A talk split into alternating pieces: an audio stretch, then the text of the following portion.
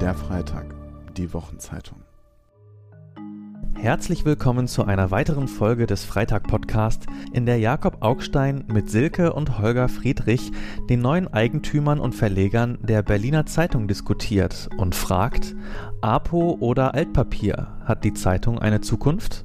Im September 2019 wurden die beiden Berliner Unternehmer als neue Eigentümer des Berliner Verlags vorgestellt, zu dem neben der Berliner Zeitung unter anderem auch der Berliner Kurier gehört. Diese neuen Personalien sorgten für einiges Erstaunen und Skepsis, aber auch für Neugier. Bald darauf legten Silke und Holger Friedrich mit ihrer Berliner Botschaft ein Manifest vor, das von vielen Seiten belächelt wurde, aber Großes verhieß. Wir hoffen mit unserem Erwerb des Berliner Verlags einen Beitrag bürgerlichen Engagements leisten zu können. Einen Beitrag zur außerparlamentarischen Opposition in neuem Format, auch im Sinne bürgerlicher Selbstermächtigung. Aber kann eine Zeitung heutzutage noch Ort demokratischer Willensbildung sein? Wie können Zeitungen die Digitalisierung überleben? Und sind die Friedrichs als skeptisch beäugte Quereinsteiger mit einer eigenen Geschichte die falschen oder gerade deswegen die richtigen für einen solchen Transformationsprozess? Darüber sowie über die Erfahrungen der ersten Monate diskutiert Jakob Augstein mit Silke und Holger Friedrich. Das Gespräch wurde im Rahmen des Radio 1 und Freitagssalon am 17. Februar 2020 in der Berliner Volksbühne aufgezeichnet. Sollten Sie in Zukunft keine Gespräche mehr verpassen wollen, können Sie den Freitag-Podcast auch über Apple Podcasts, Spotify und jeden anderen Podcatcher abonnieren. Viel Spaß mit der Diskussion. Ja, guten Abend, meine Damen und Herren. Äh, nachdem wir die erste kleine Tonstörung überwunden haben, müssen wir sofort eine Korrektur einreichen, eine Art Gegendarstellung. Denn das hier ist nicht zwei um acht, sondern drei um acht. Äh, aber wir wollten jetzt keinen neuen Jingle dafür produzieren. Ähm, äh, ja, ich heiße Sie aber erstmal ganz herzlich willkommen zum Freitagssalon im Grünen Salon der Volksbühne am Rosa-Luxemburg-Platz. Schön, dass Sie den Weg hierhin gefunden haben und eben auch herzliches Willkommen den Hörern von Radio 1. So, ich habe eben gesagt drei statt zwei. Wir haben nämlich zwei Gäste heute. Silke und Holger Friedrich. Silke und Holger Friedrich sind Unternehmer. Sie macht eine Schule, eher irgendwas mit Internet. Und zusammen machen sie noch eine ganze Menge anderer Sachen, sind irre erfolgreich und solange Sie das so gemacht haben, äh, waren Sie der sogenannten breiten Öffentlichkeit nicht bekannt und vielleicht damit auch ganz zufrieden. Das hat sich schlagartig geändert, seit die beiden im vergangenen Herbst die Berliner Zeitung übernommen haben. Jetzt sind Sie Verleger und äh, stehen im Rampenlicht und ähm, haben dabei vielleicht ein paar Erfahrungen gemacht, mit denen sie so vorher gar nicht gerechnet haben. Vielleicht haben mit den Erfahrungen die anderen Leute, die mit ihnen zu tun haben, auch nicht gerechnet. Und ähm, darüber reden wir jetzt. Also jedenfalls hallo und danke, dass Sie gekommen sind. Herzlichen Dank für die Einladung. Mal wieder gerne. Und wie ist das so, Verleger zu sein? großartig, würde ich mal sagen. Also für uns war also herzlichen Dank erstmal für die Einladung. Äh, hinter uns liegen vier spannende Monate.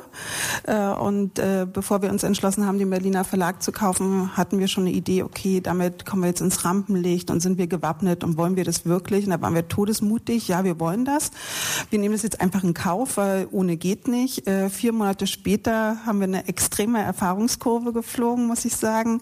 Äh, gute Erfahrungen und einige Erfahrungen äh, würde ich mal sagen, als ja wirklich Lernkurve. Ähm, können wir ja heute Abend noch mal ein bisschen näher beleuchten. Aber es geht uns gut falls das die dahinterliegende Frage war. Ja, ja, na klar, das war, das interessiert mich natürlich sehr, ob es Ihnen gut geht. Ähm, äh, haben Sie den Schritt denn schon auch bereut hin und wieder mal so nachts, wenn Sie so schweißgebadet um drei Uhr morgens aufwachen und googeln, was wieder Neues über Sie in der Zeitung steht? Also wenn man keine Gewaltfantasien bekommen möchte, dann googelt man nicht mehr. ähm, und schweißgebadet nicht einmal und Erwartungsraum ist eigentlich vollständig getroffen. Also insofern gut geschlafen bis hier. Der Erwartungsraum ist getroffen. Okay, verstehe. Ähm, beschäftigen Sie sich denn viel mit der Zeitung? Sind Sie immer da, gehen so da hin und wieder? Oder weil Sie haben ja auch noch so viele andere Sachen zu tun? Also momentan ähm, ist unsere ja, Konzentration auf der Zeitung, weil wir eben sehr viele Themen jetzt auf der Uhr haben, insbesondere äh, die Herauslösung aus dem Dumont-Konzern. Das ist super komplex. Also bevor wir gekauft haben, ich glaube zwei Wochen davor, ist der letzte Dominostein der Auslöschung des Berliner Verlages umgefallen. Also die hundertprozentige Immersion in den äh, Dumont Verlag rein, in den Dumont Konzern rein und wir machen jetzt genau die Rolle rückwärts. Insofern ist das ein super komplexes Unternehmen, was die Leser da draußen gar nicht mitbekommen, aber für uns intern ist das eine, ein Riesenkraftakt, ähm, wo wir jetzt Ende des Monats einen ganz großen Schritt machen, weil da werden wir auch technologisch eigenständig und gehen auf Digital First und das nach den ersten drei Monaten und das ist schon ein extremer Kraftakt. Wissen Sie, dass ich ähm, meine äh, journalistische Arbeit bei der Berliner Zeitung angefangen habe. Das ist sozusagen äh, meine erste Berührung mit dem Journalismus war die Berliner Zeitung. Das war im Jahr 1992 äh, in der Lokalredaktion unter Hartwig Mark, äh, so hieß der Lokalchef und ähm, das und ich war dann Bezirksreporter für Schöneberg und ähm, habe deshalb tatsächlich so eine Art nostalgische Verbindung mit dieser Zeitung. So. Und als ich dann gehört habe, dass Sie die übernommen haben, ging es mir so, glaube ich, wie vielen anderen Leuten. Ich habe mich dann gefragt, okay, ja, aber was wollen die da jetzt eigentlich? So, was machen die damit? Und dann war ich natürlich ganz neugierig und habe von Ihnen ganz viel gelesen. Und ähm, äh, unter anderem von, von Ihnen, Herr Friedrich, da stand dann so ein Satz so, wir wissen auch nicht, ob es ein Fehler war und, und, und von Ihnen, Frau Friedrich, wir gucken mal, wir machen das jetzt, das ist Punk. Und dann habe ich so gedacht, hui, ist es für die vielleicht so ein Spiel, für die beiden? Nee, ganz bestimmt nicht. Also dazu haben wir viel zu lange vorher äh, drüber nachgedacht geht es auch um viel zu viel Investment, was so Zeit, Leidenschaft, Geld, Reputation, also da wird eine Menge investiert. Und insofern ist es ganz bestimmt kein Spiel. Aber es ist zurückzuführen darauf, dass wir an der einen oder anderen Stelle in dieser Gesellschaft vor ein paar Herausforderungen stehen. Und da wir ja schon mal eine gesellschaftliche Transformation erlebt haben, fragt man sich heute, 30 Jahre später, wie geht man damit um?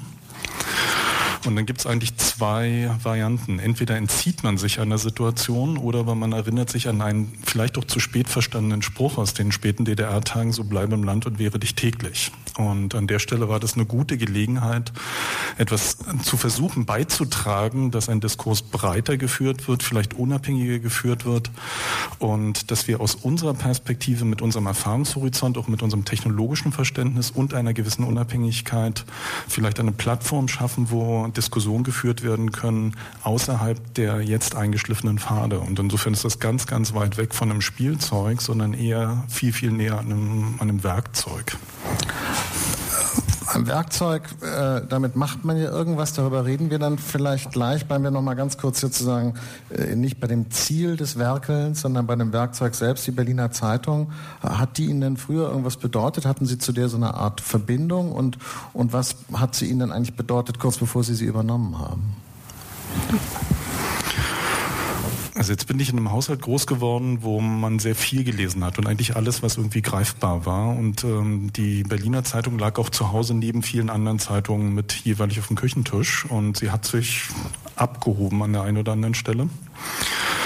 Das ist so die ganz frühe Erinnerung. So, und dann gab es so die nächste Erinnerung, dass so Nachwendezeiten, also ich meine, wir hatten direkt nach dem Mauerfall, glaube ich, 99 Verlagsinitiativen im, also in der ehemaligen DDR und wenige Jahre später gab es praktisch keine davon und alles war irgendwie eingemeindet.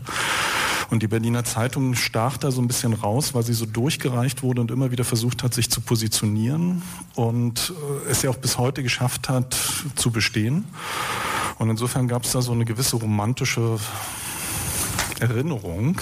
Und als dann so die Gelegenheit da war, darüber zu diskutieren, ob sie denn irgendwie verfügbar ist, haben wir gedacht, also wenn überhaupt ist das ein Target, was funktionieren könnte, wenn man versucht, ein unabhängiges Medienhaus aus Berlin heraus zu positionieren, was vielleicht schon eine bestimmte Leserschaft hat, die auch sehr loyal ist, die auch konnotiert ist in einem ganz bestimmten Segment, was vielleicht momentan in der Medienlandschaft nicht ordentlich repräsentiert ist und wo man dann vielleicht ergänzend zukünftig etwas positionieren kann, was vielleicht auch heute fehlt. Und dann noch vielleicht für eine andere Zielgruppe als die, die die Berliner Zeitung heute hat.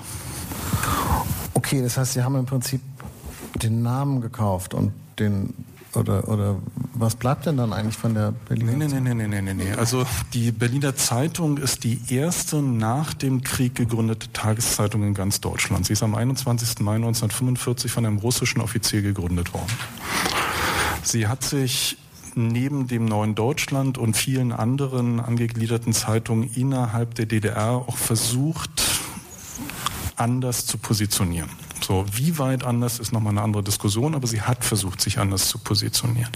Sie hat auch zu Wendezeiten, zumindest nach meiner Erinnerung, als erste die Türen geöffnet für Oppositionspolitiker oder überhaupt Oppositionsbewegung und hat dann während der Wende auch versucht, an dieser Stelle eine ganz bestimmte und andere Entwicklung zu nehmen als vielleicht die aller, allermeisten Tageszeitungen aus, den, aus der ehemaligen DDR.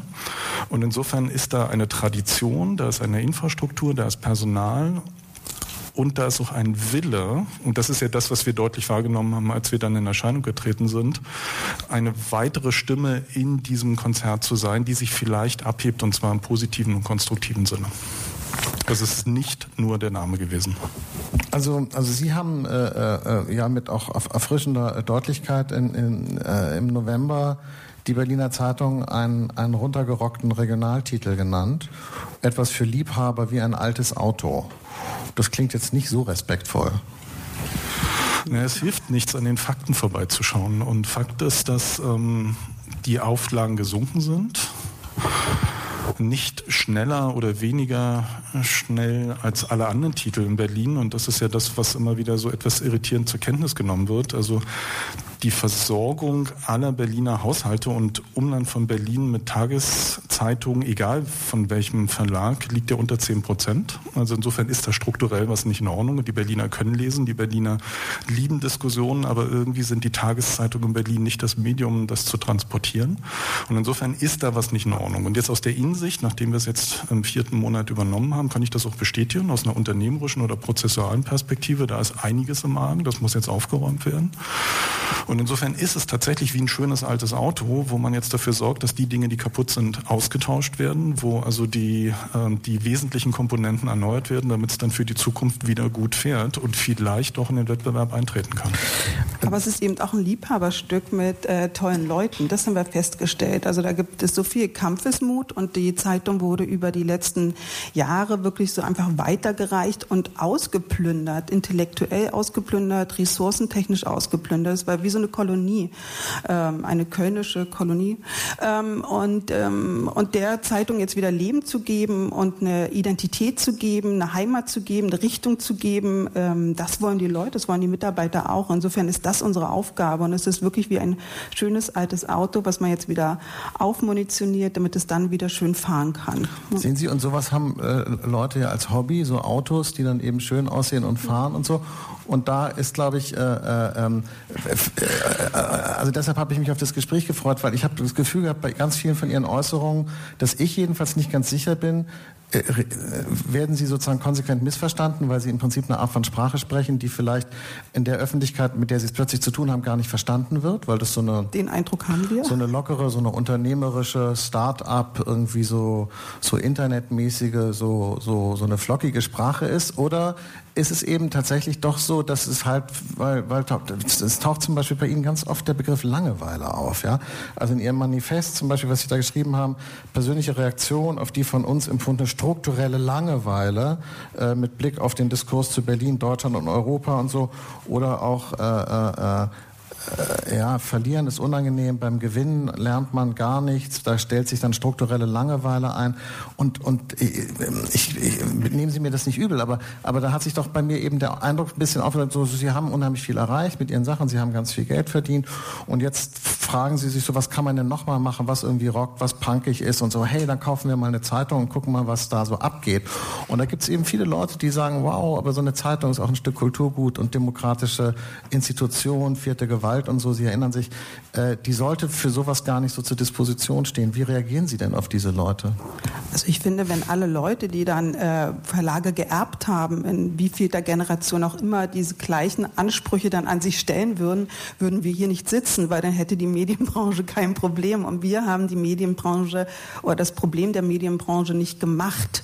Wir treten jetzt an, unseren Beitrag zu leisten, ähm, ja, einen positiven Beitrag zur Entwicklung und Weiterentwicklung und vielleicht auch zur Verbesserung der Medienbranche zu leisten. Das ist unser Beitrag. Also verantwortlich für das Problem sind wir erstmal nicht. Und die Verleger, die jetzt unterwegs sind, sind ja genauso eingeladen mit besseren Konzepten. Insofern sehe ich da jetzt erstmal nicht, dass wir jetzt da der strategische Unfall sind, sondern vielleicht einfach nur ein Beitrag zu einer Lösung. Und sicherlich gibt es ein Perzeptionsproblem. Und das nochmal runterzubrechen, also der Tagesspiegel gehört Holzbrink und das ist dann Stuttgart. Die Morgenpost gehört Funke und das ist dann Essen. Und die Berliner Zeitung war Dumont und das war Köln. Also Stuttgart, Essen und Köln in Berlin. Es ist völlig in Ordnung. Wenn wir aber als Berliner, und ich hier in der Volksbühne beispielsweise habe 1981 meine Jugendweihe gehabt, insofern danke für die Einladung, dass ich wieder hier sein darf, ähm, wenn wir als Berliner an dieser Stelle vielleicht dann einen Anspruch formulieren, der nicht mit einem Stuttgarter, Essener oder Kölner Anspruch sofort harmonisch übereinander liegt, ist das ein Problem oder ist das eine Bereicherung des Diskurses? Und wie kann man jetzt darauf reagieren? Irritiert? Ja. Diskreditierend? Schwierig. Und strukturelle Langeweile, das stimmt, das haben wir geschrieben und das muss man jetzt auch nach vier Monaten nochmal bestätigen, weil die Reaktionsmuster gerade aus der Medienindustrie doch sehr gleich sind. Und das verblüfft einerseits, weil ja sehr, sehr viel Intelligenz versammelt ist, aber gleichzeitig auf der Leserseite auch eine Menge Intelligenz. Und die Frage ist, warum laufen bestimmte Themen auseinander? Und Diskussionen wie Fake News, Lügenpresse oder so, das ist ja keine Erfindung russischer Trolle, sondern das ist ja durchaus im öffentlichen Raum. Und an dieser Stelle kann man vielleicht noch mal kurz innehalten und darüber nachdenken, warum passiert das? Was sind die direkten Folgen? Was sind die indirekten Folgen? Und wenn man dann feststellt, dass die größte Oppositionspartei im Deutschen Bundestag die AfD ist, dann stellt man sich die Frage, an welcher Stelle kann man jetzt in Opposition gehen. So, und an dieser Stelle sind wir dann so in einer sehr schwierigen Diskussion, wo wir uns entweder konsequent missverstehen oder aber versuchen, mal ein bisschen aufeinander zuzugehen und uns nicht abzugrenzen, sondern nach vorne zu diskutieren, was an Möglichkeiten da ist. Und das ist dann das, was wir versucht haben in diesem Editorial, es war im Übrigen kein Manifest, als Essay ähm, zu formulieren, als Gesprächsangebot im Sinne von Fragen. Ich habe diesen Text sehr gerne gelesen, muss gestehen, ich habe ihn, glaube ich, nicht richtig verstanden. Da ging es mir, glaube ich, so wie ganz vielen anderen Leuten. Äh, äh, äh, da waren wahnsinnig viele so einzelne Punkte drin. Ich weiß gar nicht, ob wir es schaffen, äh, die jetzt alle hier äh, so, so, so zu besprechen, aber vielleicht müssen wir es auch gar nicht. Ähm, bleiben wir doch mal bei dem, was Sie eben gesagt haben mit den Fake News und so. Ich habe gemerkt, dass zum Beispiel in Ihren Äußerungen ganz wichtig immer war Fakten. Sie reden ganz viel, wenn man sie fragt über Journalismus, wenn sie sich dazu äußern, dann ist sozusagen Fakten immer ganz, ganz wichtig und sie machen dem Journalismus, dem zeitgenössischen, den Vorwurf da, sich irgendwie, können Sie das nochmal sagen, zu wenig mit Fakten zu beschäftigen? Genau, oder? ich finde es erst einfach zu meinungsgetrieben. Ich würde mir vor, ich glaube, dass wir, dass ich glaube, dass sich die Medien ähm, von den, von ihren Lesern entfernt haben. Also ich habe gelernt, den Unterschied gelernt zwischen einer öffentlichen und einer veröffentlichten Meinung. Das unter Umständen ein Riesengap. Ähm, wie, wie, wie, meinen Sie? Verstehe ich nicht jetzt kurz. Was? Also zum Beispiel gibt es jetzt, wenn man das Manifest nimmt, äh, die veröffentlichte Meinung, also da wurden sie ja ähm, sich mal auf einer auf ein Internet treu, die wie fünf beklopptesten Thesen aus dem total bescheuerten Manifest, äh, was auch immer. Und darauf sind alle Medien gegangen. Sogar unsere Leitmedien in Deutschland sind draufgegangen. Äh, und das war anonym im Internet äh, publiziert. Also alle drauf, ja. Gleichzeitig haben wir so viele E-Mails von Lesern bekommen, unserer Berlin, der Berliner Zeitung, aber auch von an, Lesern, Leser von anderen Zeitungen, die gesagt haben, hey toll, ich stimme nicht in allem überein, aber wunderbar, heute Morgen hatte ich einen super Streit mit meinem Mann am Frühstückstisch, hatte ich schon lange nicht mehr, danke dafür. Endlich mal eine Anregung. Also das heißt, die haben das verstanden? Die, Was haben Sie denn nicht verstanden? Naja, also zum Beispiel, wenn ich, ich so ein... Ganz, ganz, pardon, pardon, ganz kurz nochmal. Äh, genau, und ich glaube, also dass diese öffentliche Meinung und veröffentlichte Meinung, dass es da einen Unterschied gibt. Und ja, ich wünschte mir mehr Fakten, Fakten von verschiedenen Ressourcen, äh, dass ich mir als Leser eine Meinung bilden kann. Ich möchte keine vorgefertigte Meinung äh, bekommen, sondern ich möchte gern ertüchtigt und ermächtigt werden, mir eine Meinung bilden zu können. Und ich glaube schon, dass es ein Unterschied ist. Äh, und dafür gibt es ganz viele Beispiele, äh, wo ich mir wünschte, dass Medien unabhängiger sind in ihrer ja, Aufbereitung der Fakten, um mich zu ermächtigen. Mhm. Ja, Danke. Da kann man. Äh, ich finde das interessant, weil, weil, weil sozusagen als Journalist ähm, äh, bin ich, werde ich natürlich immer ganz skeptisch, wenn Leute sowas sagen, weil ich dann immer denke, naja, naja, eigentlich denke ich schon, dass alle das immer versuchen und dann fängt natürlich die Debatte schon darüber an, was meint man eigentlich, wenn man von Fakten redet. So, also ich glaube, ich glaube. Wie viele Kita-Plätze wird das gute Kita-Gesetz äh, kreieren? Das ja. ist ein Fakt, das kann man zählen, wiegen und messen. Und da kann man dranbleiben und das kann man verfolgen, ohne dass man Personen persönlich diskreditiert, sondern in der Sache hart argumentiert und sagt, was, welches Potenzial haben wir, welche Ressourcen haben wir zur Verfügung, wie nutzen wir diese am besten für aller Wohl.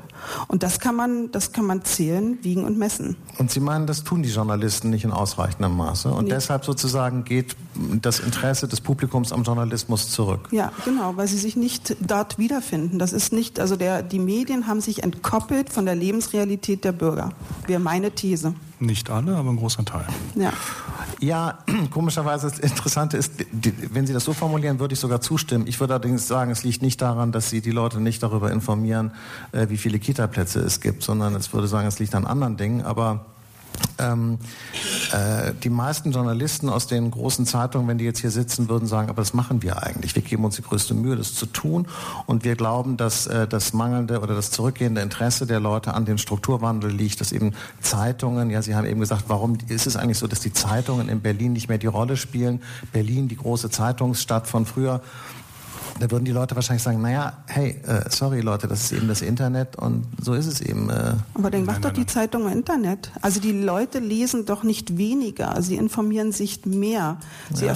äh, äh, informieren sich anders. Aber ist im Netz so viel Platz für so viele Zeitungen? Das Netz ist ja auch ein großer Mo Monopolisator sozusagen und äh, ähm, Brauchen wir so viele Regionalzeitungen dann auch im Netz, glauben Sie das? Also ist da ein Markt, um jetzt mal wieder in Ihrer Welt zu bleiben?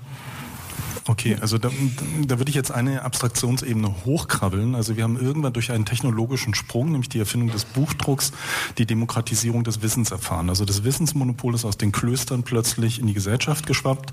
Man konnte sehr billig Wissen, was sonst besorgsam gehütet und als Machtinstrument genutzt wurde, dann in den Enzyklopädien verteilen. Das Ergebnis war die Aufklärung, ein aufgeklärtes Bürgertum und wir haben viel Wohlstand damit erreicht. Wir haben mit dem Internet oder den entsprechenden Technologien irgendwann, und das ist noch gar nicht so lange her, 30 Jahre, ähm, erleben wir die Demokratisierung der Daten. Der Tipping Point war irgendwann vor 20 Jahren mit 9-11, wo man sich über 9-11 mehr und schneller übers Internet informieren konnte, als alle seriellen Medien es produzieren konnten. Seitdem erleben wir eine wirklich sehr, sehr interessante Entwicklung, die in sich sehr, sehr positiv ist, weil es sind noch nie so viele Informationen zur Verfügung gewesen. Es wurde noch nie so viel Information konsumiert über so viele unterschiedliche Kanäle. Die einzigen, die sich an dieser Stelle nicht schnell genug adaptieren konnten, ist die Medienindustrie, zumindest partiell, die wiederum jetzt darüber diskutiert, warum sie in diesem Spiel nicht teilhaben kann oder immer weniger an Bedeutung oder ja doch immer weniger Bedeutung hat. So und an dieser Stelle sollte, der, sollte die Diskussion starten, weil uns stehen so viele Informationen zur Verfügung, um zu verifizieren oder zu falsifizieren, es in Kontext zu setzen und dann über beliebige Kanäle zu verteilen. Und jetzt kommt der Punkt, der spannend ist. Und das ist ja das Learning aus den letzten vier Monaten. Und da ist das, was wir vermutet haben, bevor wir diesen Kaufvertrag unterschrieben haben, jetzt praktisch eine Gewissheit geworden, weil wir können es zählen, messen und wiegen. Die Medien bewegen sich in, tatsächlich in einer Blase und reden mehr mit sich selber und übereinander, anstatt über das, was da draußen passiert und das entsprechend einzuordnen im Sinne von Kuratur. Und das können Aber ich finde das, äh, also ich habe ja auch mal eine Zeit lang, äh, äh, war ich ja auch für Spiegel Online tätig. Ich glaube nicht, dass die das äh, äh, äh, dem da zustimmen würden. Und ehrlich gesagt ist die Funktion und Rolle von Spiegel Online oder wenn Sie wollen, jetzt auch von, von anderen großen Plattformen, also Bild.de und Spiegel Online sind ja, glaube ich, die beiden großen nachrichtlichen Plattformen im Netz. Ich weiß nicht, das sind Sie sicher, haben Sie sich die gründlich angeguckt, bevor Sie das eben gesagt haben, was Sie. Also wir haben uns da sehr viel gründlich angeguckt, ja. Und ähm, die Herausforderung besteht ja darin, dass man mit neuen Technologien auch neue Arbeitsprozesse einführen kann. Man muss es nicht tun. Man kann natürlich auch probieren, alte Arbeitsmuster mit neuen Technologien einzusetzen. Man wird nie diesen Effizienzsprung erleben und man braucht eine Zeit lang, bis man versteht, dass das nicht funktioniert. Das nennt sich dann Seminargebühr. Und die Branche zahlt momentan diese Seminargebühr und das sieht man in den Bilanzen der großen Medienhäuser. Und insofern ist der spannende Teil, wie schaffen wir es, diese Möglichkeiten der neuen Technologien in neue Arbeitsweisen zu überführen und damit neue Angebote, und zwar für die Leser zu formulieren, die ja Informationen haben wollen. Und haben wir das bis hierhin geschafft? Okay, ich habe es jetzt immer noch nicht verstanden. Und was machen Sie dann jetzt eigentlich mit der Berliner Zeitung? Warum? Also was ist sozusagen jetzt die Idee, dass Sie sagen, hey, das können wir ganz anders. Wir kommen zwar von draußen, haben jetzt mit Medien uns auch noch nicht so viel beschäftigt, verstehen von Journalismus vielleicht auch gar nicht so viel, aber trotzdem haben wir eine Idee, das besser zu machen als die anderen Leute, die seit 15 Jahren versuchen, da einen Weg zu finden. Okay, also ich habe von einem sehr geschätzten Kollegen gelernt, man muss die Probleme abschichten. Ähm, also erstens, wir müssen uns loslösen aus den Dumont-Konzernstrukturen und jeder, der mal ein SAP-System eingeführt hat, weiß auch, was es bedeutet, ein SAP-System wieder rauszuziehen. So, das machen wir gerade sehr, sehr konsequent und noch ein paar andere Themen. Erste Aufgabe. Zweite Aufgabe ist, dass wir dann die entsprechenden Produkte so aufsetzen, dass wir für die jetzige Kundenstruktur, für die jetzigen Leser ein sehr, sehr interessantes Angebot formulieren. Und der dritte Schritt ist, dann genau diese neuen Themen ähm, zu entwickeln und dann auch anzubieten. Aber diesen dritten Schritt sehen Sie es mir nach, wenn wir jetzt hier nicht Cora Publikum und live erläutern, weil das ist, woran ein paar Teams gerade sehr, sehr fleißig arbeiten. Ja, wir haben dann klare, also wir haben dann sehr gute Ideen. Ob die dann funktionieren, werden wir sehen. Aber wir sind hoch motiviert, an dieser Stelle ein neues Angebot zu formulieren. Sie hören. Das ist doch eigentlich auch was Gutes, weil es doch nur um Bereicherung wollte, geht. Ich wollte gerade so einen kleinen Break machen, weil Sie müssen sich vorstellen, da sind mhm. ja draußen auch Leute am Radio, die vielleicht jetzt gerade erst eingeschaltet haben. Und denen wollte ich sagen, okay. dass Sie äh, den Freitagssalon aus dem Grünen Salon der Volksbühne hören. Und äh, ich, also Jakob Augstein, sitze hier mit äh, Silke und Holger Friedrich und wir reden über die Berliner Zeitung. Ähm, aber weil vielleicht nochmal um den Punkt so aufzugreifen, was Sie gefragt haben, ist das ein Spielzeug? Nein, nein, nein, nein, nein, nein. Also wir haben da wirklich eine Idee und eine Vorstellung, wie es gelingen kann. Und da arbeiten momentan eine Menge Leute im Verlag und auch noch andere Dienstleister Tag und Nacht daran, dass das gelingt. Gut, aber ich meine, wenn ich jetzt sozusagen äh, äh aus diesen sehr vielen Worten, die, die Sie da an verschiedenen Stellen gemacht haben, wenn ich das sozusagen nach meinem Handwerk so filtern würde, würde ich sagen, die gesamten politischen, inhaltlichen Aussagen, das ist irgendwie so, so, so guter FDP-Talk ist das so. Ja, äh, äh, Mietendeckel ist schlecht, Merkel ist gut, äh, öffentlich-rechtlicher Rundfunk eher nicht so gut. Äh, dann werden so Maschinenbauer gegen Maschinenstürmer gestellt, Fortschritt gegen Reaktion, Pragmatismus gegen Nostalgie und oh, so. Also das äh, ja, ist das und? so ein bisschen so Ihre politische Linie? Ja, was ist die Frage Nein, Das wird ein Problem natürlich, weil die Berliner Zeitung war jetzt nicht so eine neoliberale Zeitung bisher. Da haben Sie vielleicht sich deshalb auch jetzt schon mal von den beiden Chefredakteuren getrennt, weil die gemerkt haben, hoppla, das wird hier ganz schwierig mit den Verlegern. Nee. Also erstens so mit diesem linken und rechten und neoliberalen können wir so ganz, ganz wenig anfangen. Weil das so ein Wertegefüge ist, was so herrlich starr ist. Und wenn, dann haben wir mindestens drei Dimensionen, in denen wir agieren können. Also links, rechts, oben, unten und vielleicht auch nach vorne und hinten. Und vielleicht führen wir darüber die Diskussion, wo wir die, wo wir den Berliner Verlag oder die Berliner Zeitung ähm, gerne einsortieren würden. Und wenn, dann vorne oben. Ja? So, Punkt eins. Ähm. Viele Leser glaube ich, ähm, viele Leser, glaube ich, empfinden, äh, und das meine ich jetzt ohne jeden Sarkasmus sozusagen, so eine politische Identität für eine Zeitung doch sehr prägend und haben vielleicht eine Mühe, wenn die dann so einfach so, wenn man da so am Regler dreht, so, weil das ist ja, ja kein. Aber, aber, das weiß ich gar nicht. Also genau. da würde ich mal total dagegen halten. Also ich glaube, dass das einfach, ich glaube, das ist genau das Problem. Das, das würde ich hart nicht, nicht, würde ich hart nicht unterschreiben. Jede Mutter liebt ihre Kinder, möchte eine gute Ausbildung. Die äh, Leute wissen, wie geht's der Wirtschaft, was sind die Probleme meiner Stadt was sind die Probleme meines Bezirkes, welche Möglichkeiten habe ich, wo stehen wir als Gesellschaft. Und jeder in diesem Land hat mitbekommen, dass wir gesellschaftlich momentan im Schleudergang sind. Ähm, wir haben äh, extrem links, wir haben extrem rechts, wir haben äh, die großen Parteien, die sich in Auflösung befinden. Also wir haben ein paar Probleme zu lösen. Ähm, und deswegen glaube ich, dass es den Leuten gar nicht mehr danach geht, bist du jetzt links, rechts, oben, unten und in einer Partei verankert, sondern sie wollen gute Lösungen und gute Ansätze, gute Informationen, wo sie sich selber dann einen Kompass bauen können. Ich glaube, nee, ich wüsste jetzt gar nicht äh, zwischen ähm, FDP, CDU, Grüne, es gibt in jedem etwas, wo ich denke, ja, das würde ich unterschreiben. Deswegen glaube ich nicht, also ich würde da ganz knallhart dagegen argumentieren. Ich glaube, dass das wirklich eine Vorstellung ist, die nicht mehr aktuell ist. Und das dass, dass man das nicht mehr genau abgrenzen kann. Und das zeigt ja auch ähm, die politische Entwicklung, die wir gerade beobachten. Und das zeigt doch also diesen, diesen Text, dieses Editorial, wie darauf reagiert wurde. Von wem? Also öffentliche Meinung, das, was wir an, also zu Hunderten haben wir Mails bekommen, Nachrichten und sind eingeladen worden und und und. Da hat man das sehr wohl verstanden bei Ihren Kollegen war doch eine gewisse, gewisse Schwere zu verstehen, was da an Fragen gestellt wurde, weil sie natürlich in den aktuellen Normenkontext nur sehr schwer einzupassen ist. Aber das heißt ja nicht, dass das eine Gefahr ist, sondern es ist eine Einladung zur Diskussion was ist denn mit den Chefredakteuren? Weil sie fanden sie ja im November, fanden sie die noch ganz toll und dann drei Monate später nicht mehr. Weil sie hatten gesagt nur so, äh, das sind coole Typen, sehr kultiviert, ausgleichende Charaktere. Wir wären nicht gut beraten, wenn wir sie in Frage stellen würden. Und dann? Das stimmt auch noch nach wie vor. Sie sind immer noch coole das Typen und sehr ausgleichend. Aber Sie haben sie trotzdem in Frage gestellt. Warum denn, wenn ich fragen darf? Weil wir, unsere, weil wir uns auf den Weg begeben haben, die Berliner Zeitung weiterzuentwickeln. Und die Frage ist, ähm, sind wir vorbereitet, diese Weiterentwicklung gemeinsam voranzutreiben, ja oder nein? Und wir sind zu dem Entschluss gekommen, dass es für uns in diesem Team so nicht funktioniert. Und deswegen haben wir uns auch am Guten getrennt. Und deswegen sind es trotzdem coole und ausgleichende Typen. Ich würde jederzeit mit ihm Bier trinken gehen.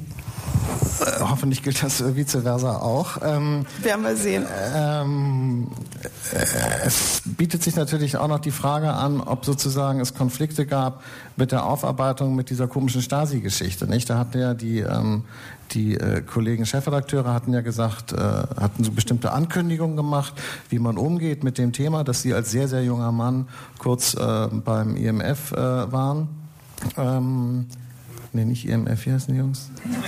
ja, das ist, das ist, das ist die Impossible, Impossible Mission Force. Das ist, ein, das ist jetzt ein sehr, sehr lustiger, sehr lust, Entschuldigung, ist, Sie sehen, womit ich mich in Wahrheit beschäftige. Ähm, ähm, und ich darf morgen wieder irgendwelchen jeder, jeder Schlagzeilen entgegensehen. Jeder hat, so seine, jeder hat so seine Steckenpferde und bei mir ist es Tom Cruise. Ähm, egal, lassen wir das. Ja, jedenfalls, da hatten, waren sozusagen bestimmte Ankündigungen, ich möchte fast sagen Versprechungen gemacht worden der Öffentlichkeit. Da wartet man ja immer noch auf deren Einlösung. Und in der Zwischenzeit wurde halt die Chefredaktion abgesägt. Ich sag mal, das sah nach außen hin auch nicht so gut aus. Was ist denn nicht eingelöst worden? Ja, ich weiß nicht, die so ganze Serien und Veranstaltungen, das waren so, glaube ich, die, die Formulierungen, die da. Ähm, und kommt, das kommt aber noch alles, oder ist in Vorbereitung, oder wie? Ja, wir, wir haben jetzt, wir sind seit vier Monaten, wir haben echt, also wir sind nicht nicht gelangweilt, was Arbeitspensum betrifft. Insofern ist es doch auch noch nicht, ähm, haben wir da noch kein Kapitel geschlossen. Ich meine, das Thema wird uns eh begleiten. Ähm, aber das eine mit dem anderen jetzt zusammenzupacken, also ich verstehe schon, dass es da auch Medien in Berlin gibt, die ein Interesse haben, das so zusammenzupacken. Aber deswegen muss man nicht über jedes Stöckchen springen, was sie okay. einem hinhalten. Nein, finde ich gut, aber ähm, äh, es ist vielleicht ein Beispiel dafür, also meine Frage und vielleicht auch Ihre Antwort ist vielleicht ein Beispiel dafür, was ich auch eingangs gesagt habe, dass Sie sich sozusagen in eine andere Form von Öffentlichkeit begeben haben. Und wenn Sie jetzt so zurückgucken, welche Erfahrungen haben Sie denn gemacht oder welche Fehler haben Sie vielleicht gemacht oder was haben Sie sozusagen daraus gelernt? Hm. Oh. Was haben wir gelernt? Ich wüsste es gar nicht, ich weil also das, was, jetzt, ja. was, was Sie jetzt gerade so versuchen zu diskutieren, ist so weit weg von der Faktenbasis. Und wir kommen noch mal, wir spulen noch mal 15 Minuten zurück. Ja? Also wir setzen neue Technologien auf alten Arbeitsprozessen ein, was zu bestimmten Friktionen führt, dann im Ergebnis. Ich glaube, der Spiegel hat mit Spiegel Online dann lange Jahre schwer gekämpft mit diesem Ergebnis. Genau. Ja, okay. So, und wir machen das jetzt ein bisschen schneller. So, und insofern haben wir einfach eine eklatante Diskussion momentan in der Redaktion, weil wir sehr neue Technologien und einhergehende Möglichkeiten der Veränderung der Arbeitsorganisation zur Verfügung stellen, die wir jetzt binnen Wochenfrist umstellen müssen. Und jetzt kommen wir in eine arbeitskulturelle oder in eine Wertediskussion. Und jetzt kann man sich entscheiden, individuell wie institutionell. Nutzt man diese Chancen? mutig, konsequent, auch mit der Gefahr, dass man vielleicht Fehler macht, dass man dann schnell aus den Fehlern lernt und dann entsprechend aufsetzt und korrigiert. Oder schaut man zurück und sagt, wir haben das immer so gemacht und dafür stehen wir und wir würden das gerne weiter so machen. Die coolen Technologien nehmen wir, das Geld auch, aber wir würden gerne genauso weitermachen wie bisher. Und dann führt man eine sehr, sehr interessante Diskussion miteinander, wo man dann, wenn man ehrlich ist, wenn man selbst ehrlich ist, institutionelle Interessen gegen individuelle Interessen abzuwägen hat. Und dann ist es verantwortlich, damit so umzugehen, dass institutionell nachhaltig Erfolg sichergestellt wird und die Investments in neue Technologie und die Veränderung der Arbeitsprozesse das ergeben, was man nämlich braucht. Effizienz bzw. Effektivität im Ergebnis. Und das ist vielleicht die relevantere Diskussion. Das koppelt wieder zurück. Sie unterstellen, dass das irgendwas mit Stasi-Aufklärung zu tun hat. Das ist einfach schlichtweg Quatsch, um das nochmal so zu sagen. Gut, Sondern es hat was damit zu tun, dass wir diese Organisation jetzt binnen Wochen eigentlich vom Kopf auf die Füße stellen und mit etwas konfrontieren, wo die Kollegen noch nie nie mit konfrontiert waren, was in unserem täglichen Leben seit Jahren trainiert ist. Was denn? Was denn? Es klingt so irre. Ich bin irre das gespannt. Ist, wieso, Worum handelt es sich denn? Das muss ja toll sein, weil, weil ich war auch schon mal in einer modernen Redaktion und, und wie die online machen, in Internets und so. aber Unsere Redaktion ist halt noch nicht modern. Aber was, wovon reden Sie denn da? Was, was machen Sie denn da Tolles? Naja, also, also, also Sie können uns gerne mal besuchen. Ja, wahnsinnig Spannend. gerne. Ehrlich, ja, irre also, gespannt, weil das muss ja, also wenn dann, wenn es sich so dramatisch unterscheidet von dem, was alle anderen anderen machen, dann muss es echt schon doll sein. Nein, nein, nein. Also die letzten werden die ersten sein, richtig. Also der Berliner Verlag ist irgendwie sehr, sehr spät gestartet. Ich glaube im Oktober, nee, 1. November haben wir übernommen, legal. Ähm, Jetzt weiß ich es. Sie verpassen dem alten Auto einen Niveau-Lift und ein paar Sidepipes und so Nitrox und dann ist es das? Na, mit Nitro wäre jetzt wieder komplett falsch. Also wenn, dann ist es ein Elektromotor, ein hochgepackter Akku. ähm, und wenn, dann Kohlenfaserbremsen. Okay. Ähm, Nein, also was wir einfach tun, ist, wir sorgen dass dafür, dass dann Content-Management-System aufgesetzt wird, in dem die Redakteure arbeiten. Und aus dem Content-Management-System endproduktagnostisch ausgesteuert wird. Und das heißt, ob das in eine Zeitung geht, ob das äh, in ein Frontend geht, was also in einer App oder in einer nativen, nativen App ausgesteuert wird, ist völlig egal. Und das bedeutet, dass sich bestimmte Arbeitsschritte einfach verändern. Und wir machen das jetzt aber nur unter Hochdruck mit einer, und wir holen die letzten fünf Jahre, sechs Jahre oder zehn Jahre auf. Ne? Also so. Und, und, und, normalerweise ist ja in so einem deutschen Verlag dann auch so der Betriebsrat, der dann praktisch sagt, so Hausbrauch und solche Sachen. Haben Sie, und das haben wir halt nicht und deswegen haben wir da. Doch, wir haben, Sie wir haben, haben, wir haben einen super coolen Betriebsrat und wir haben ja da so eine ganze Konzernstruktur geerbt mit, 25, wirklich, mit 25 ja. Firmen und das ist sogar ein Konzernbetriebsrat, aber wir können auch an dieser Stelle live sagen, die Kollegen haben es mit uns nicht leicht und wir wir mit ihnen auch nicht. Aber das ist in einem Maße konstruktiv, in der Sache knallhart, aber konstruktiv, dass wir nur sagen können, das ist wunderbar. Und die nehmen uns regelmäßig Volley und erklären uns, was geht und was nicht geht. Dann setzen wir uns mit ihnen hin, finden Lösungen und dann wird das gemacht. Aber binnen Tagesfrist und nicht binnen Monatsfrist und nicht in Erpressungssituation. Ich habe das und will das und, und, und. Was sonst sicherlich in solchen Strukturen üblich ist. Warum haben Sie derzeit die Zitate verweigert? Wir haben ja gar also äh, anders. Also jeder, der es mit uns in irgendeiner, magst du antworten? Ich würde gerne nochmal auf Ihre Frage davor, was wir gelernt haben, weil da, ich musste ein bisschen länger drüber nachdenken. Ähm, ich glaube, wir hätten gern wenn wir es nochmal machen würden, in unserem Manifest den Abschlusssatz nach vorne gezogen. Das würden wir machen, zu sagen, wir starten damit, dass wir uns ein Land und eine Stadt wünschen, die attraktiv ist für die, äh, für die Guten und für die, ähm, die leistungsbereit sind etc., ein Sehnsuchtsort wird. Äh, das wollten wir nach vorne ziehen, nicht nach hinten.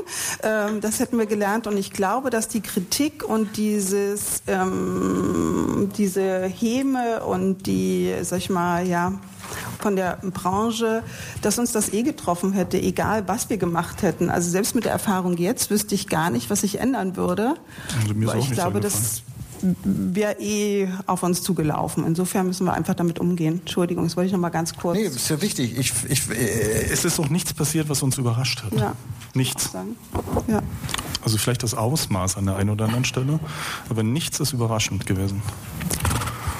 Okay, und, und jetzt nochmal mit der Zeit, weil, weil, mhm. weil Sie müssen ja auch wissen, da habe ich auch gedacht, oh je, das sind eben vielleicht Leute, die, vielleicht haben Sie, aber ich meine das nicht böse, ja, Sie können das ja sofort zurückspielen sozusagen, aber ich, ich hatte, als ich das mitbekommen habe, Sie geben ein Interview und geben nachher die Zitate nicht frei, obwohl es, also, oder, oder auch ein autorisiertes Interview, also wo sie ja im Prinzip die Kontrolle darüber haben, was sie sagen und was nicht und so, und geben das dann nicht frei wo eigentlich jeder weiß, das ist praktisch, das darf man auf keinen Fall machen, weil das kommt ja nachher raus und fliegt einem dann doppelt um die Ohren. Das heißt also, wenn man schon redet mit einem Kollegen, muss man auch sagen, okay, ich ziehe das durch und dann wird es gedruckt und dann ist es so, oder ich sage gleich, ich rede nicht mit dir. Aber das, was Sie da gemacht haben, würde ich, äh, Entschuldigung, ganz krassen handwerklichen Fehler nennen. Das ist einfach ein Fehler, weil das ist einfach doof. Das sieht irgendwie echt doof aus.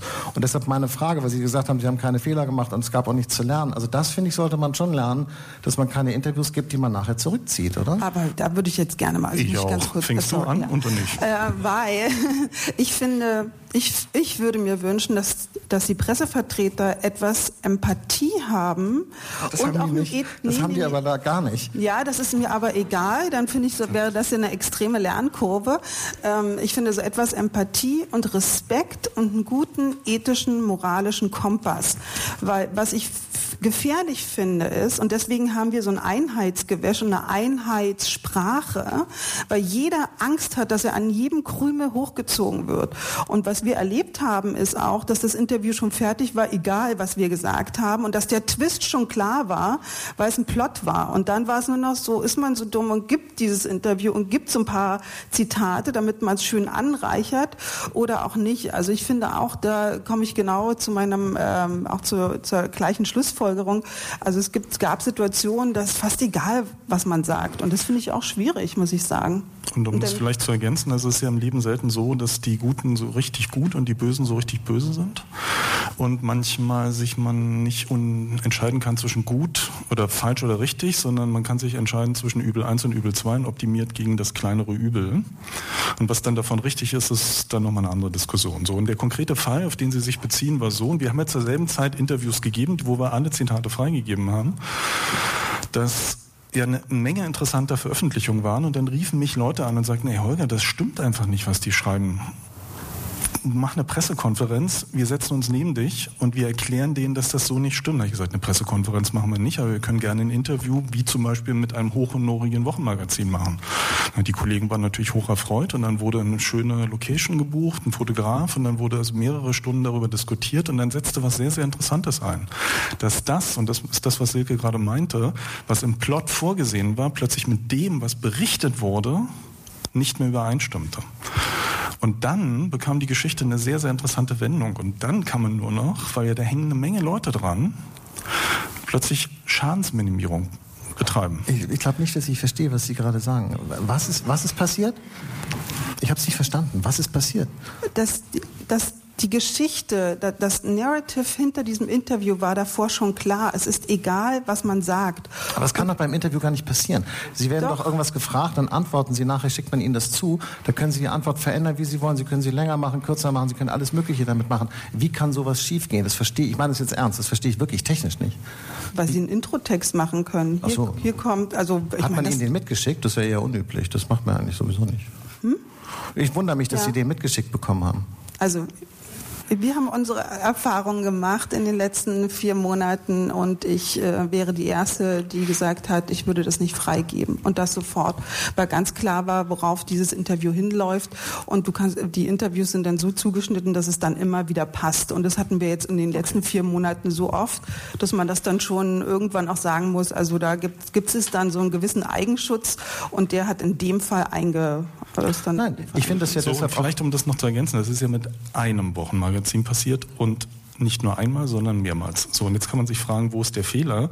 Und sind wir denn wirklich so bescheuert, uns in diese, in diese Schwierigkeit zu begeben? Sondern es ist so eine klassische Übel 1, Übel 2 Entscheidung. Was ist jetzt das geringere Übel? Und da hängen Familien dahinter, da hängen Leute, die haben eigentlich nichts damit zu tun. Und wenn das ganze Thema so einen Twist bekommt, dass da andere Leute in einer Art und Weise beschädigt werden, dann ist es auch ein Akt von professioneller Qualität, an der Stelle zu sagen, stopp bis hier und keinen Schritt weiter. Und in derselben Woche sind andere, hm? andere Zeitungen mit freigegebenen äh, äh, Zitaten raus rausgegangen. Also insofern haben wir uns ja jetzt an dieser Stelle nicht grundsätzlich dämlich verhalten, sondern selektiv versucht, auf Dinge Einfluss zu nehmen.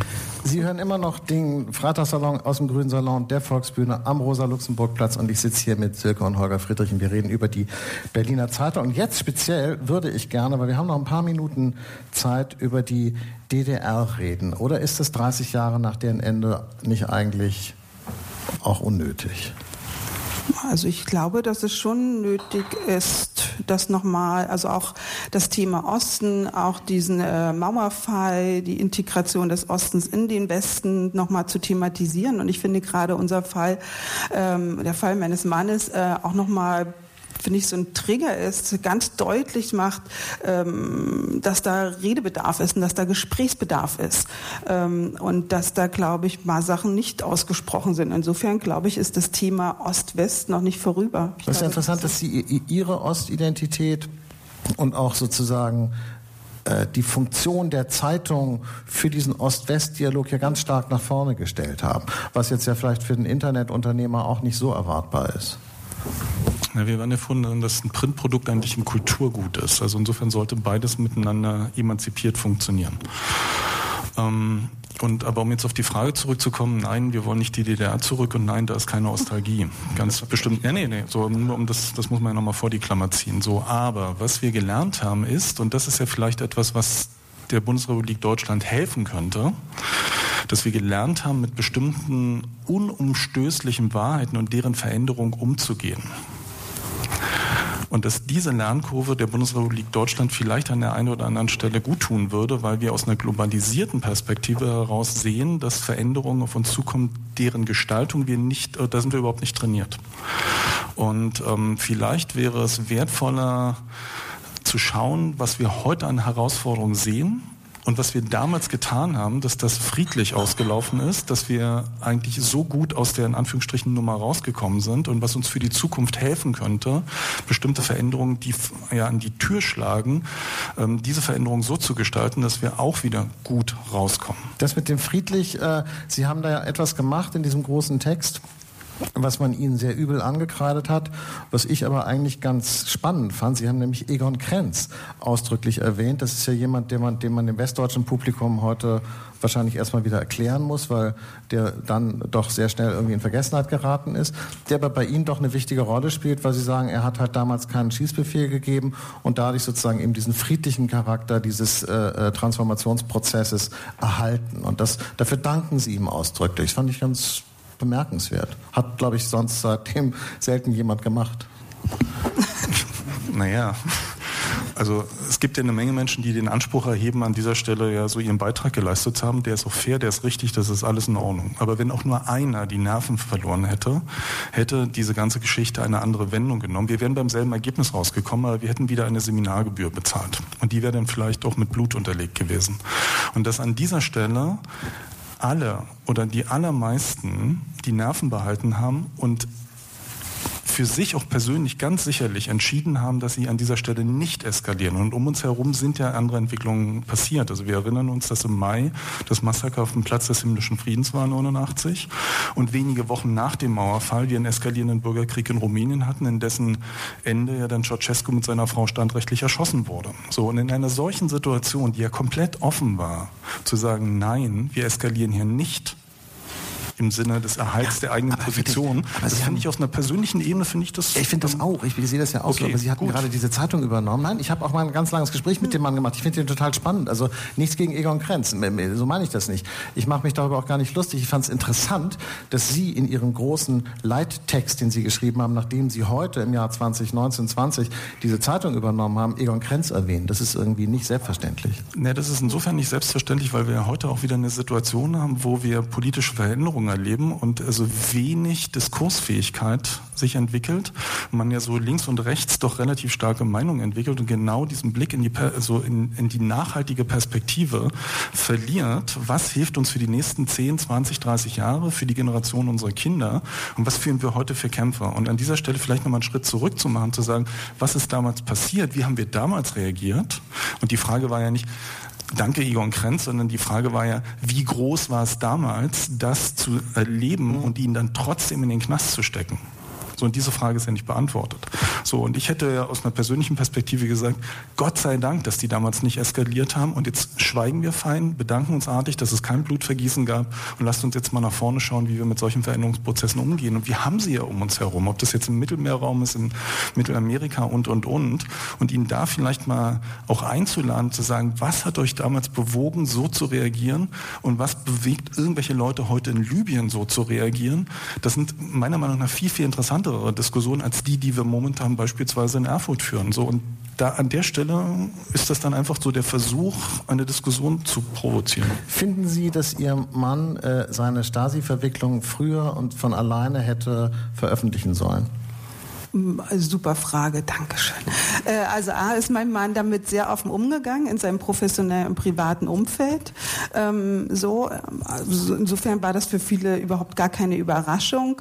Ähm, Im Bekauf im Zusammenhang mit dem Kauf des Verlages ist es halt schwer. Guten Tag, ähm, ich bin Holger Friedrich. Ich wollte nur mal sagen, dass ähm, das, das funktioniert halt nicht. Und ich finde auch nicht, dass es notwendig ist. Und ich finde auch die Diskussion, die wir gerade erleben und die wir jetzt in den vergangenen Wochen erlebt haben, ähm, auch nochmal zeigt, dass sowas nicht geht. Und das ist genau auch so ein Thema, äh, was, glaube ich, äh, nochmal betrachtet werden sollte. Insofern, wenn wir dann zum 30. Jahrestag uns ausschwingen und sagen, also wir müssen jetzt die Ostbiografien äh, im Detail und mit Großzügigkeit alles be betrachten, dann würde ich unserem Bundespräsidenten knallhart widersprechen und sagen, nein, das passiert nicht. Und selbst im Heute-Journal wurde zum ähm, wieder dieses Jubiläum zur Stasi-Behördenerstürmung ähm, wurde die Rede vom Bundespräsidenten, der wieder auf die Lobhudelei der Ostbiografien mit unser beider Konterfei geschnitten und dann war es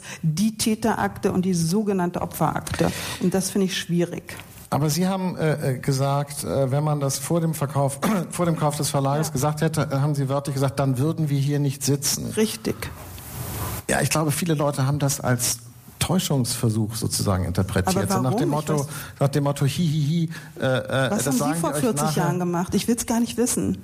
Und warum, ich sage guten Tag, 13. also was, was hat Sie vor 40, was haben Sie vor 40, vielleicht sollten Sie hier gar nicht sitzen auf der nein, nein, Volksbühne. Nein. Ja, aber ganz so leicht kann man es sich schon nicht machen. In, in Bezug auf die Berliner Zeitung, in Bezug auf die Berliner Zeitung ist das natürlich ein Problem, wie Sie nachher gemerkt haben. Ich finde ja ganz interessant, Glauben Sie, dass, Sie, Sie unfair behandelt wurden? Ganz kurz, nachher. In der Behandlung ja. dieses Staates, finden Sie, dass Sie in der Öffentlichkeit da unfair behandelt wurden? Na, auch wieder veröffentlichte und öffentliche Meinung. Ja, also, veröffentlichte Meinung. Veröffentlichte Meinung nehme ich zur Kenntnis und staune, ehrlich gesagt. Also Sie Weil, finden, dass Sie unfair behandelt Nein, das gibt es nicht die Dimension fair yes. und unfair, weil es sind unterschiedliche Erwartungsräume und ähm, der eine Erwartungsraum wurde getroffen, der andere nicht und das hat, da gibt es diese Dimension fair oder unfair nicht. Aber ich würde gerne mal, glauben Sie, also wenn wir jetzt alle Verleger in Deutschland nehmen, das sind ja, ne, und jetzt einfach mal scannen, was die in den 40 Jahren gemacht haben. Frau Friedrich, und, ne? Ja, aber hier geht es um die Berliner Zeitung und die, und die Stasi. Ich finde ja, sie sind gar nicht unfair behandelt worden. Im Gegenteil, ich finde ja, dass gerade dieses Thema ein super Beispiel dafür war, wie aus der erwartbaren Ecke Welt, Springer und so, praktisch Hubertus Knabe und so, praktisch immer mhm. mit dem Knüppel ordentlich drauf. Wenn die anderen gesagt haben, ey, äh, Entschuldigung, lass mir erstmal angucken, der war so und so alt, das war die Situation, wir wollen erstmal Einblick in die Information haben. Für mich war das ja geradezu exemplarisch. Äh, gut und Aber da haben Sie eine ganz Aufarbeitung des Themas. Wir wurden von allen Finanzämtern, wir haben innerhalb von zwei Wochen, ja, weil das, das ist ja das, und ich glaube, meine These ist, dass die Medienbranche so reagiert, weil jetzt mal Leute einen Einblick haben hinter dem Vorhang, die keinen Einblick haben sollten. Und als es raus ist, war das von, glaube ich, von der Ostsee-Zeitung bis hinter, bis in kleinen Tupfingen, war mein Mann auf der, auf der Titelseite. Und zwar war, das über Wochen. Er war 48 Stunden auf Google News auf Platz 1. Also die, die News für Deutschland. Äh, wo ich denke, okay, also wir haben keine anderen Probleme. Also ähm, in dem Moment, wo das öffentlich wurde, hat sich die Senatsverwaltung mit Pressemitteilungen überschlagen. Wir haben von neun Finanzämtern Prüfungen angeordnet bekommen innerhalb von zwei Wochen vor Weihnachten, weil ja dann alles, also der Spiegel, der Fokus, es war eine große, große Geschichte, die aufgemacht wurde. Moment, ganz kurz. Die Finanzämter ja. reagieren auf solche Pressemeldungen und sagen, Absolut. ha, Nee, das, das ist ja so, man bekommt... Vorsicht, wir sind live, also es waren fünf Prüfungsanordnungen, was Finanzen betrifft und nochmal drei Prüfungsanordnungen zu anderen Themen. Und die kamen alle binnen einer Woche, ja? Und, und dann, dann, versteht man auch, warum, ja, Punkt. Und wie das funktioniert, ist so, man bekommt einen Fragebogen, also einen sehr detaillierten Fragebogen. Wir haben, glaube ich, vier Fragebögen mit, weiß ich nicht, 20 Fragen bekommen. Und man hat in der Regel 24 Stunden Zeit. Und diese also die, haben wir, die haben wir von Springer bekommen, die Fragebögen. Genau. Und dann äh, hat man 24 äh, Stunden Zeit und hat sich dann zu den Fragen zu äußern. Die Tonalität der Fragen indiziert schon die Geschichte, die danach veröffentlicht wird. Und wenn sozusagen diese Fragebogenpraxis wird dann auch bei jedem anderen angewandt und dann kann man auch schon mal Verwaltungsprozesse ins Rollen bringen. Ja, man muss ja nur sagen, wann haben Sie und haben Sie das letzte Mal geprüft und können Sie wirklich final bestätigen. Und wir haben es wirklich live erlebt. Okay, da höre ich jetzt eine gewisse Bitterkeit raus. Ähm, nein, nein, nee, das nein, ist nein, Fakt. Ja, naja, also ich hatte, wie gesagt, ich, ich wollte jetzt ja. gerade eigentlich äh, sagen, ich fand, dass die äh, Presse dieses Thema ganz gut bearbeitet hat. Das kriegen wir jetzt hier an dieser Stelle nicht mehr zusammengebunden. Jedenfalls nicht für die Hörer äh, von Radio 1, die ähm, in diesem Fall leider das Nachsehen haben, denn diese Sendung ist jetzt vorbei. Von denen verabschieden wir uns. Wir hier im Grünen Salon der Volksbühne können das Thema gleich noch ein bisschen weiter besprechen mit Silke und Holger Friedrich, bei denen ich mich jetzt jedenfalls erstmal sehr, sehr herzlich dafür bedanke, dass Sie gekommen sind und mit mir geredet haben. Vielen herzlichen, herzlichen Dank. Dank für die Einladung. Dankeschön. Das war der Freitag-Podcast mit einer Diskussion zwischen Jakob Augstein und Silke und Holger Friedrich. Wenn sie Ihnen gefallen hat, freuen wir uns natürlich über ein paar Sterne bei Apple Podcasts. Weitere Artikel aus den Bereichen Politik, Wirtschaft, Kultur und Alltag finden Sie auf freitag.de.